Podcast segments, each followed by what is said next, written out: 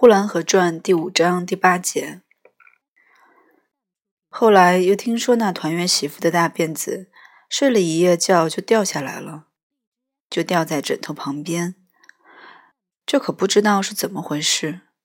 她的婆婆说，这团圆媳妇一定是妖怪，把那掉下来的辫子留着，谁来给谁看。看那样子，一定是什么人用剪刀给她剪下来的。但是她的婆婆偏说不是，就说睡了一夜觉就自己掉下来了。于是这奇闻又远近的传开去了。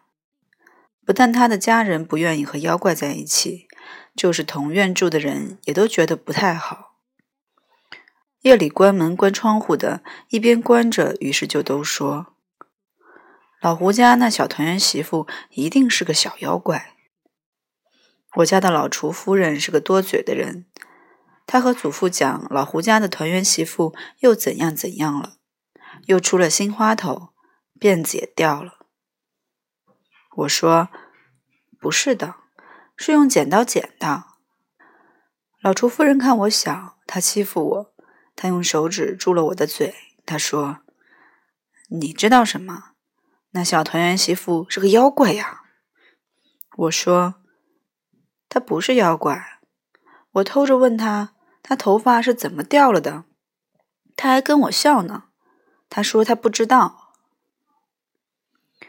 祖父说：“好好的孩子，快让他们捉弄死了。”过了些日子，老厨子又说：“老胡家要休妻了，要休了那小妖怪。”祖父以为老胡家那人家不大好。祖父说：“二月让他们搬家，把人家的孩子快捉弄死了，又不要了。”谢谢收听 FM 幺二六二二七三。